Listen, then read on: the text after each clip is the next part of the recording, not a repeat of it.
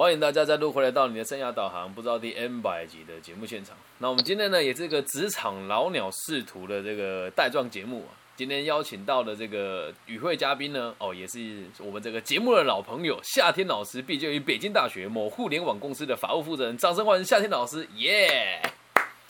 大家好，我是你们的夏天老师。可以不叫不要叫我夏老师吗？我是夏天老师，对。不然叫叫小夏夏好了，以后叫小夏夏好了，小夏夏就这么决定了。接下来下一位。这个也是同样毕业北京大学会计系的，这个 A.K.A 当代北京大学会计系的田馥甄，早期机构的 风控负责人辛迪老师，掌声加尖叫，耶 耶！欢迎辛迪老师，我再次回到馥甄老师的粉丝打耶，没 事没事，我们现实见面也没见过面嘛，在我心目中你就是田馥甄啊，夏天老师就是徐若瑄一样的，小夏夏跟小星星。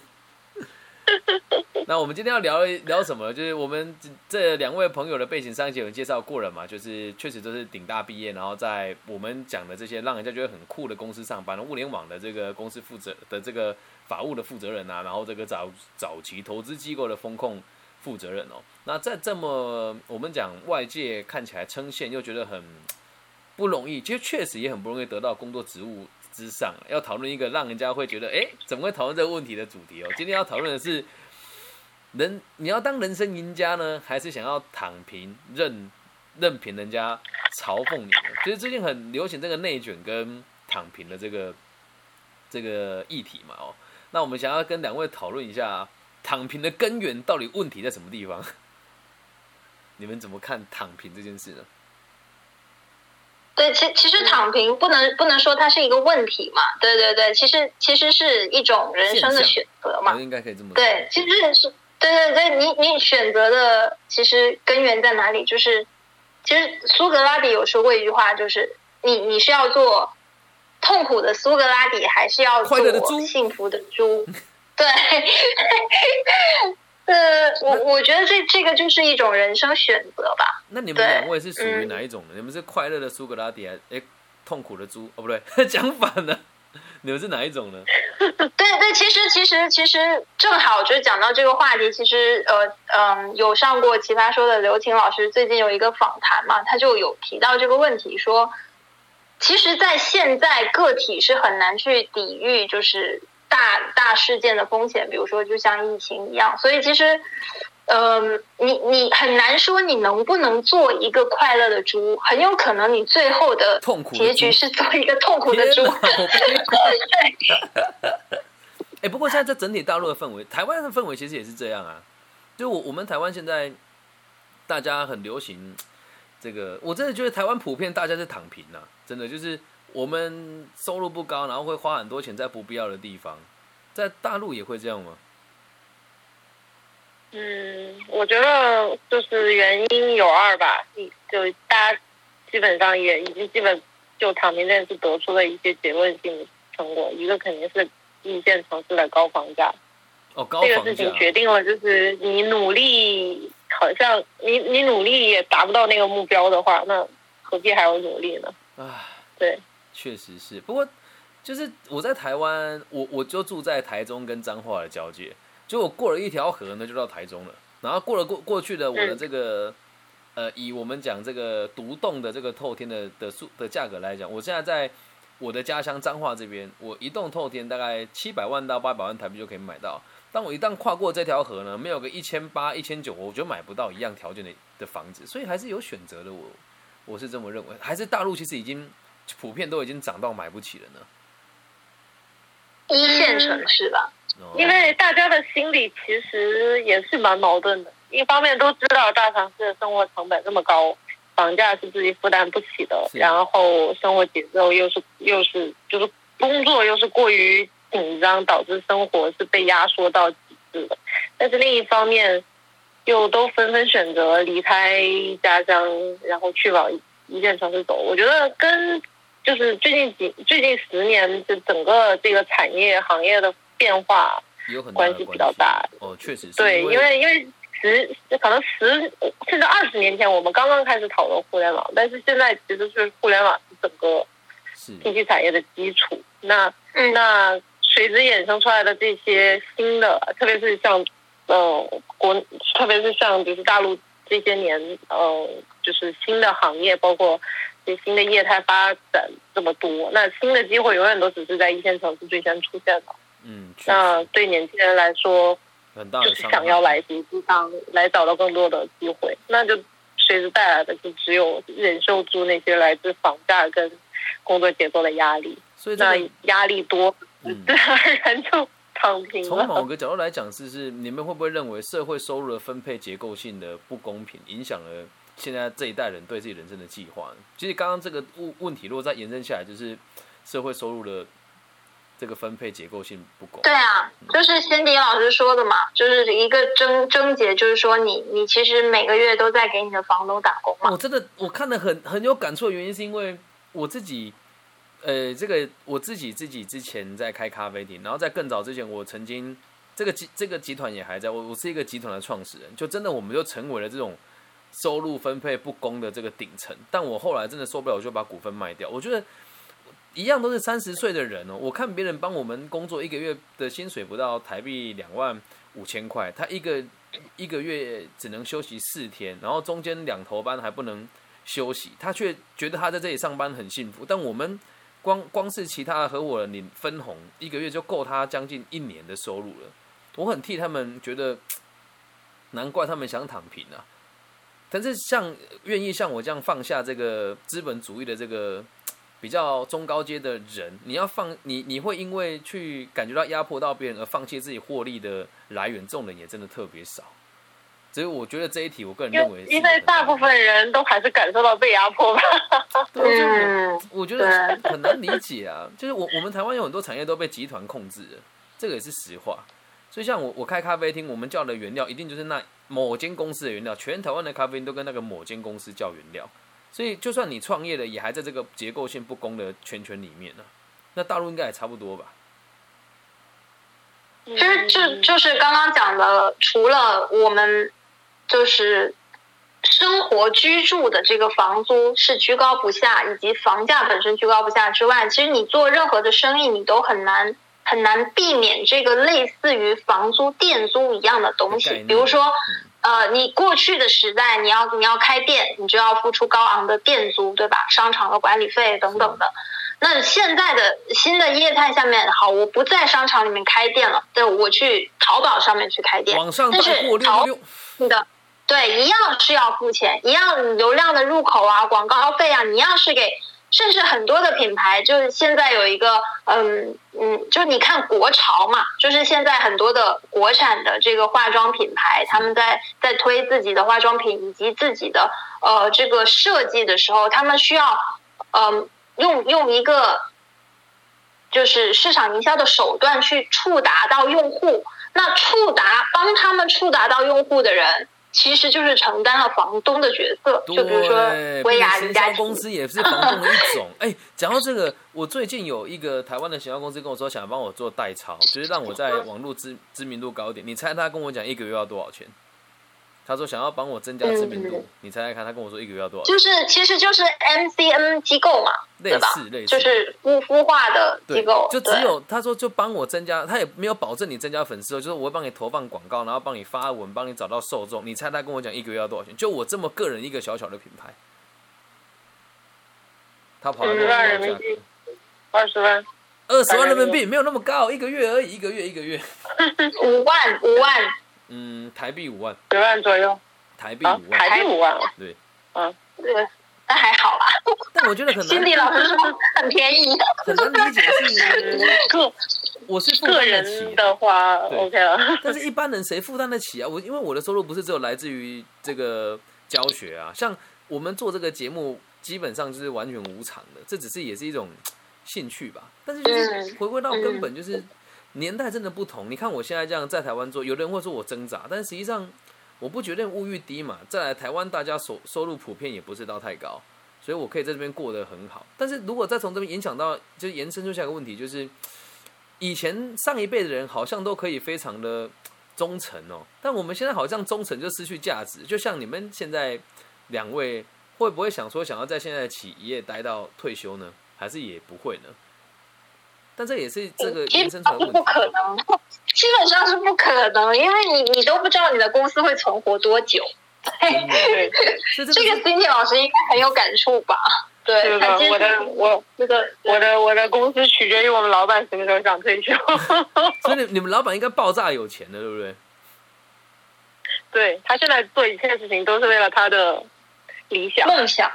真的好想认识你老板，老板单身吗？来太晚了，早二十年问这个问题。那只能对他女儿下手了。开玩笑，开玩笑。这就是那你们两个现在认为你们你们躺平了吗？还是没有？嗯嗯，刚刚不是在讨论忠诚吗？我还正想回答忠诚的问题。好 好，你来回答忠诚这个，问题。对 对，我觉得就是找工作跟谈恋爱有一点很像的，就是你不能要求一个人从一而终，不能说从一而终才是忠诚，但是你保证每一段的过程当对中你都是嗯，对对唯一对投入的就好。对，其实就是就是你你。对对对对，但是但是确实，因为我有在不同的业态都有待过嘛。其实我我我我这这个，我服务过农业企业，我也服务过传统的工业企业，我现在在互联网公司嘛。其实我能感觉到一老一辈他们的用人思路还是非常的。帮会型的，就是就是他们对对，他们他们会觉得说啊，你要跟我足够长的时间，我才觉得你是一个可靠的人，我才会把重要的事情和资源交给你，或者说甚至是直接就通过，比如说血缘的关系，哦或者是地域的关系，就是我只提拔跟我的老乡，或者我只提拔我的家庭成员，所以这个现在大陆也也是有这其实。其实在，在传统的行业的企业里面是非常常见的，所以对他们来讲，他们其实并没有办法体认到职业经理人真正的价值。他们会觉得说，哎呀，这件事情谁做都是一样的做，那我为什么不给我信得过的人做？哎呀，他们并不觉得说，也就是高薪礼聘的这个职业经理人一定可以适应我企业的文化呀，或者是我一定能够实现我的诉求。对，嗯有一些老板其实已经意识到这些问题，他他在有意识在引入外部的这个呃年轻人，但是呢，在在这个年轻人进来的过程当中，由于整个公司其实是没有一个体系去去呃让这个年轻人跟原有的公司的这些派系啊文化去做一个融合，其实就导致其实这个整个的效果都不是很好。呃，就为什么我会讲讲这么多？意思就是说，嗯，还是有一些老板会认为，在某一些行业、某一些特定的业态里面，有一些老板他们会认为忠诚比能力更重要，这而且不不在少数。对，但是在在一线城市或者在互联网公司，就是其实并不存不存在这个问题，因为你不知道这个公司什么时候就会就倒掉了。比如说小黄车，对吧？应该说我们就我们的项目创业项目。如果这样听起来的话，我们好像如果躺平了会很可怕哎，就是大家好像都在等着互相淘汰，有没有这有有感觉到这种恐怖的感受呢？就好像谁也不能给谁保证啊，在这个年代里面。那如果是我，嗯我像我现在我就不敢躺下，我我一直都好好努力，好积极，对啊，我好怕哎。我我是觉得大部分人的心态不是想淘汰别人，而是大家其实都在恐惧自己被淘汰。这是求生存而已啊，年轻人我啊对我觉得一个比较多的那个心态，因为就还是那个大背景下的，就是这个时代变化太快。那么你所在的，就像刚刚上面讲的，你看像小黄车这种风头无敌，然后小黄车是什么？可以么炙手跟我们介介可热的项目？我不知道什么是小说倒就倒。倒。什么叫小黄车就是 OFO，对，一定要讲出来大陆特色的共享经济的哦，点我懂，我懂，我懂，我懂，我懂。也不是靠产品生活，他们对是靠贷款对生活的啊，我是这么认为的。就是解决最后，就当时说的非常的非常的，就是因为当时应该他们的背景是在，嗯，滴滴和中国 Uber 刚刚合并的那段期间嘛，所以当时可能在整个行业里面的投资人都非常认可这种先养出两个巨头，然后先先先互相撕，然后最后把这两个巨头一合并，或者说我我吞并你，或者你吞并我，这样最后达到一个垄断的效果，然后这种竞争方式。所以当时就是在在共享单车的这个领域，就是有一家是摩拜嘛，有一家是 OFO，哦，然后当时这两家的势头可以说是投资人们看到滴滴获得的巨大成功之后，溢出到这个共享单车领域的，因为前一个成功的就是共享汽车嘛，嗯，然后但是谁能想到呢？就是眼看它所以这个楼起，眼看它楼塌，说穿了，就是我们在台湾很很常流行会讲一句话，就是套路，一切都是套路，是这么说吗？嗯，也不是，因为正好正好那个时代比较特殊，是大陆当时投资最热，而且是投资共享经济最热的一段时期，而且也在确实是在在共享汽车这呃不能叫共享汽车了，他们用的不是共享汽车这个概念，用哦智慧对出行就叫共享出出行，对对对对这个概念下之后，然后当当十三亿大陆人这边的市场上，然后一个自行车的项目，投资人会预预会会假设他会有一个这种一级的市场，嗯，那有一个做的最好的走在前面，那大家都会争先恐后的想去投它，然后而特别是后续又有很多能与它匹敌的这种竞争对手，又在这么大规模的一个市场下共存，大家当时都疯了，就是就是嗯你你如果错过了这个赛道，如果一旦他最后成功了，那你就是傻逼。那我们就少赚一点而已嘛，也不会怎么样啊。就是 其实我一直以来也都在这样子的环境里面长大，可是我好像都没有什么受到太大的影响。就我我的思嗯我我所以就他们其实也焦虑，他们的焦虑是怕自己错过。那干嘛那么贪心呢？实在，哎，啊，不做投资，如果不贪心的话，是不会成功的，真的没有。我说实话，我我很少能看见一个人能在利益所得的时候及时收手。哎，不其实过小黄车下面有一个有一个好有一个反有一个案例是，当时有一个大陆著名的投资机构金沙江创投是在他嗯嗯嗯崩盘前退出的，嗯，他是在这个项目里唯一赚钱的机构，这个很摆明的 就是设局了，我就是王刚嘛，是吧？就是对，不是王刚，是是金沙江，是那个朱啸虎，嗯嗯嗯，对这个听起来就对他应该也是拿到了内幕消息，所以才 肯定的嘛，哎，就是我们在台湾常常会说什么什么企业什么含泪熄灯啊，什么股价大跌啊，你这不要骗我好不好？这一定是做空嘛，那企业本身一定都知道啊。但是你说像我我是我是比较倾向于他他的认知里面是这个公司一直没有完成过商业模式上的验证，那么这个是往后走就只有可能是一场骗局。确实是哦，就是其实这种事情每天都在发生。哎，我自己有做过，之前也有也有带的企业在推 IPO 啦，所以我就对这种东西特别有感触。真的推完 IPO 之后，你觉得公司还会认真搞营业吗？我觉得很难啊，这是我个人的想法。也有可能这个要看创始人，也要看，创始人了，看老板对到底对对对这件事是一个什么态度？对对对对有很多，因为中国有很多老板，就是他们就觉得说上市就是啊，就是这辈子的梦想，那然后只要把这个企业送上去，就不管它最后怎么样，反正我就是一曾经拥有过一家中国上市公司，所以我我就我就不用管它。但是有一些有一些人不是这样想的，有有一些人还是说上市只是一个阶段性的一个里程碑，然后或呃就可以把公司带到一个更大的平台，更好融资。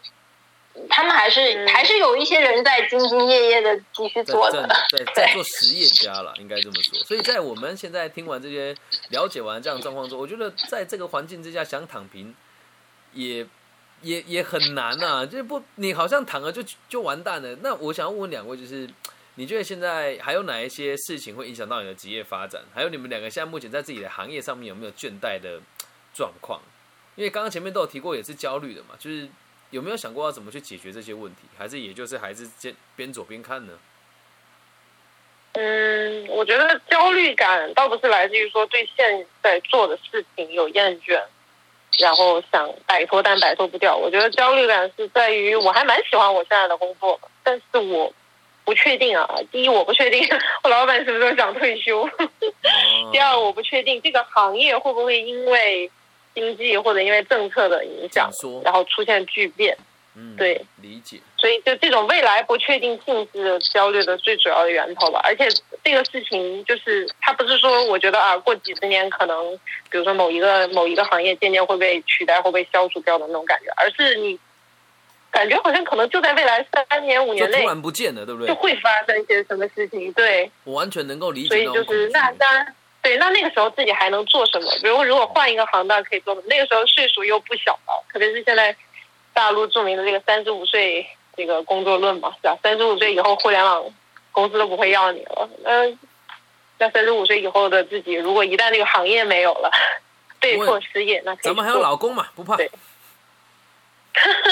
老公是互联网行业的，他可能 比我早。呃，嗯，对我一我一直坚信我会比他坚挺的久一点。对呀，因因为因为你这个行业应该来讲就是是一句很俗的话，叫越老越吃香嘛。你们两个的行业都是越老越吃香吧？对啊，summer 上小夏夏的工作应该也是越老越吃香吧？小夏夏。嗯，也还还是看你选择什么样的道路了。如果你在律所，当然当然是啊。但是，如果你你想要进入一些创新的业态的话，其实他们也挑的，对他们他们也也不喜欢太老的人。还好我挑的这个行业是越老越值钱的。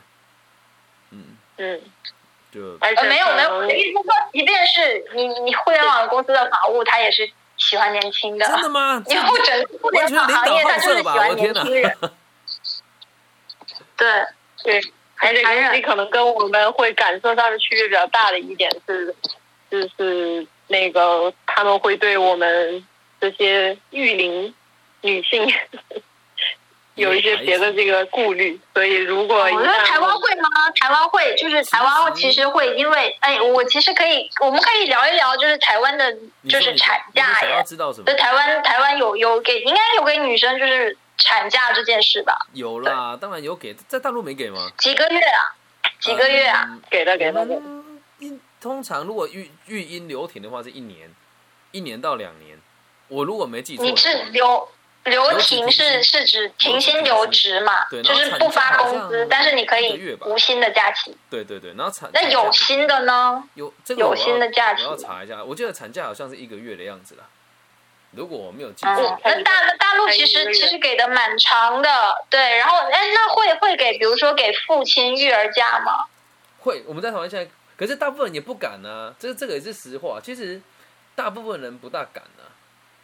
对，大部分人都不就有那个假期，其实父亲也不会休。你你怎么敢休？你休了之后，你企业的东西你就交接掉，你的权利就没了。所以很多人会不敢呢。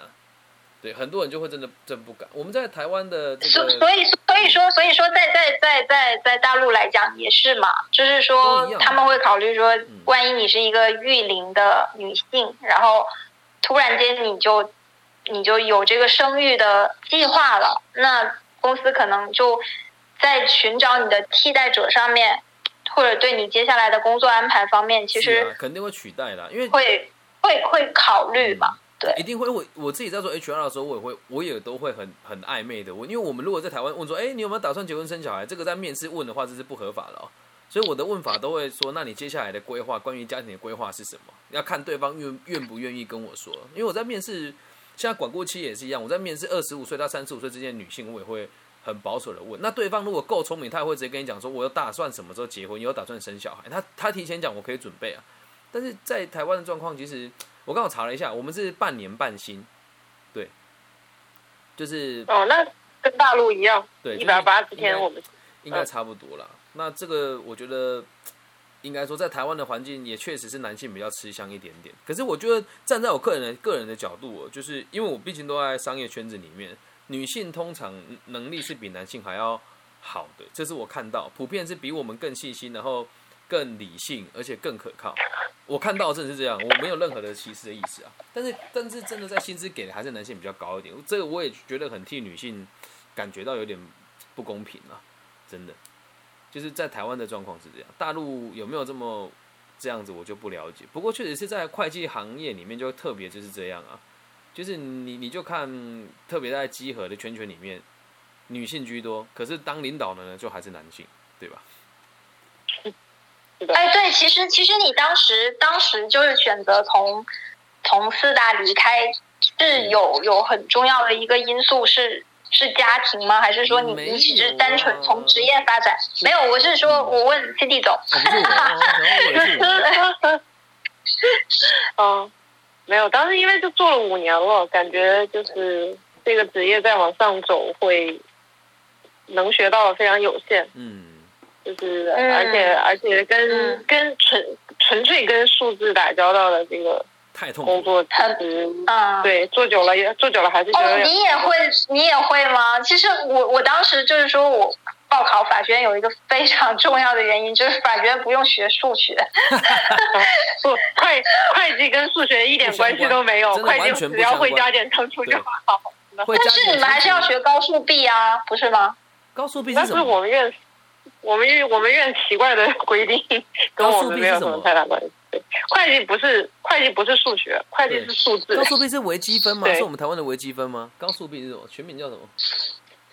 不是，就是高等数学哦。我们没有，我们在我我们只有修会计、统计、经济，然后中中快、高快、城管快，然后中快专题、高快专题、税务法规，然后审计跟那个审计软体概论，这是我们在台湾的大学必修。对，嗯，差不多，嗯，我们不是学高数 B，我们学高数 A 好吗？哦，高数 B 跟高数 A 哦，高等。我我但是对对，这个故事还有下半段，就是我进了北大之后，发现北大的法学院是是当时可能可能所有顶尖法学院里面唯一还需要学高数 D 的学校。对，对，是的，就是还是没有逃过啊。全省的前几名，你的数学不行，应该你的不行还是比别人行很多吧？我在猜。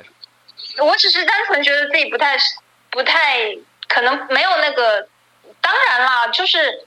当时我们在在高考前的时候，我的数学老师还是说我们全班里面呃做题思路比较清晰的肯定是有我一个嘛。但是我自己是很清晰的认识到我的局限，就是说在在数字方面可能没有那么的敏，没相比于文字啊语言来说没有那么的敏感。原来如此，所以我们这么听起来，两位朋友到现在都还没躺平吧？我的感觉 应该也是很积极，不能躺哦，因为对，因为。是想躺平，但是没有办法躺平啊！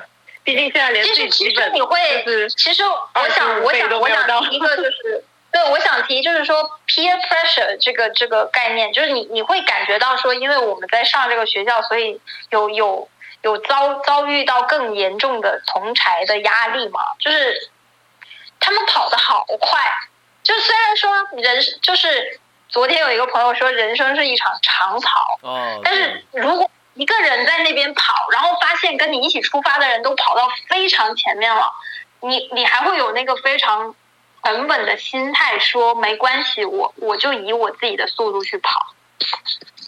哎，这个问题我我很有我很有想法，因为确实是在三十岁以前，因为之前选择的工作我是在会计事务所，在投行嘛，嗯，都是一个需要去拼命的这么一个行业。当时就确实是觉得，就是工作是生活的至少百分之八十的意义。就是你在工作中拼的越猛，就感觉你存在越有价值。那真的那那刚毕业的至少五年之内都有这种感觉，八年之内是这么感觉的。对，但是三十岁那年的时候，就是跟同龄的朋友们，包括也是当时在事务所的朋友们，就聊聊很多。那当时真的一见面就在聊，当时很迷茫。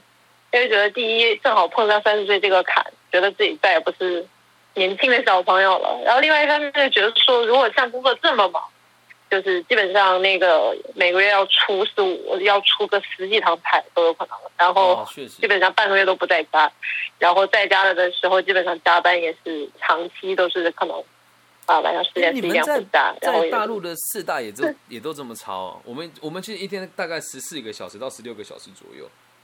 在我当时对，就是呃，因为因为这，因为我们当时那个行业是这样嘛，你也知道，就是会计师事务所，你你也是在加班很严重，对，特别年审那一阵的时候，就是我当时就真的有觉得说，真的真的我工作这么这么拼呢，然后就为什么这件事会给我带来这么多价值？为什么有时间我不在家里躺着，我在家里看电视、撸猫、玩游戏？对，这这都是我，这都是都是我的时间，我的娱乐。就好像在那一年突然一下茅塞顿开。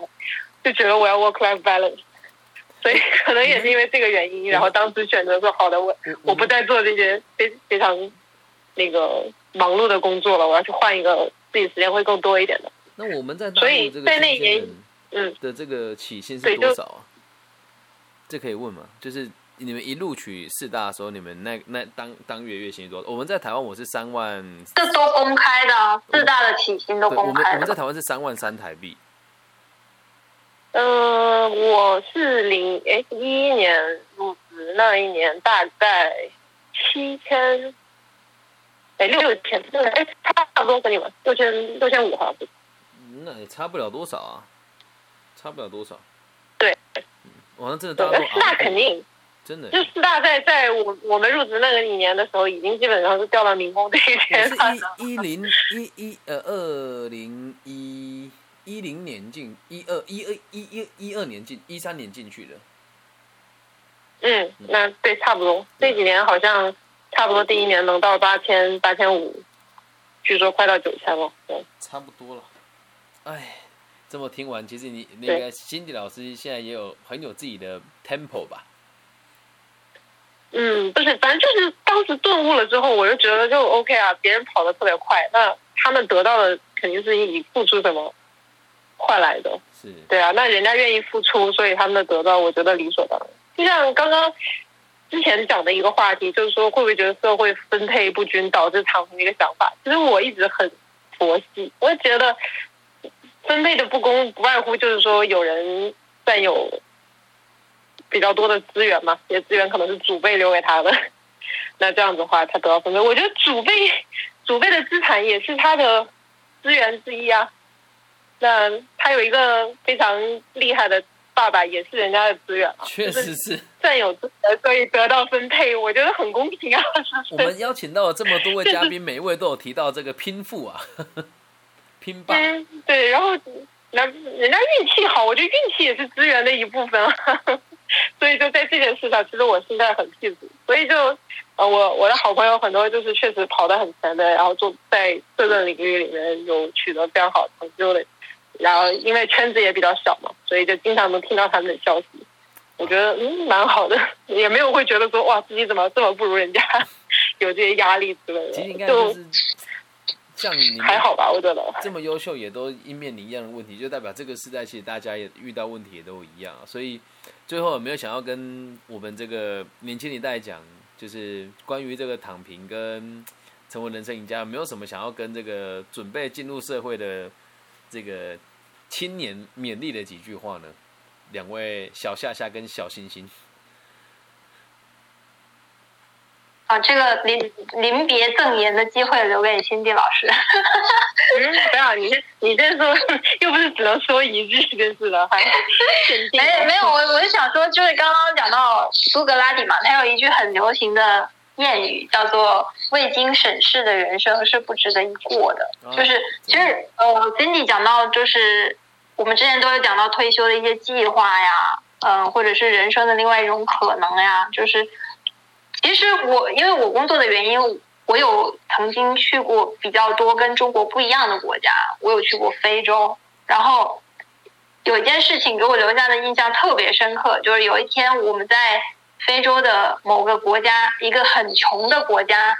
的一个中国人开的旅馆，那天停电了，然后我就没有办法工作，因为电脑没电了，所以我就走到阳台，然后那个阳台正好对着当地的黑人住的一排平房，然后当时全部那一个区域都停电了，然后你知道他们在做什么吗？他们在用一个收音机播放音乐，然后全家人在跳舞，好棒，就是。那是一个工作日，然后所以就是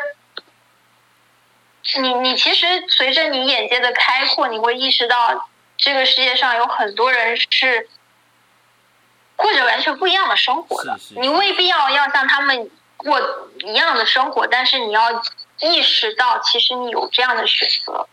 没错。这就是我的故事。太棒！交给金杰老师。小星星，你的想法呢？小星星。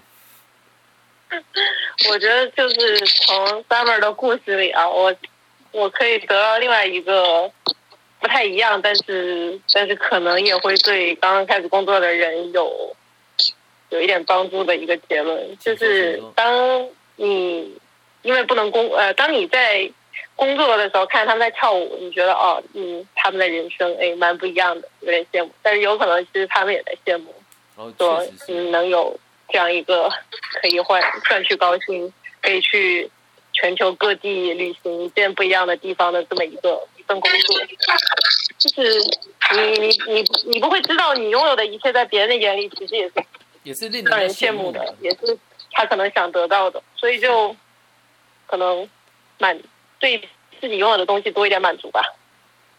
了解，那我也作为一个，毕竟这算是我的专业嘛，我送大家三句话可以解决所有的问题哦。第一句话是我们都要有勇气去改变还可以被改变的事情。然后我们都要宽容人心去接纳无法改变的无奈。然后最后一句话是我们都要足够的智慧来分辨两者的差别。至于这三个东西如果套用了进去，管你是要躺平还是成为人生赢家，你都可以过上你想过的生活。对，这是我的想法了。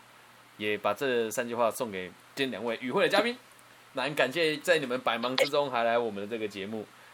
那也希望大家有机会可以多多订阅我们这个频道。那我们夏老师跟新老师呢，也都是随时可以问问题，然后在留言区评论给我们一些建议，我们都会回馈给大家的。那就是今天全部节目就到这边了，希望大家有个愉快的这个夜晚，然后接下来有一个非常快乐顺心的人生。大家拜拜，拜拜拜拜拜拜，谢谢小星星，谢谢夏夏天老师，拜拜。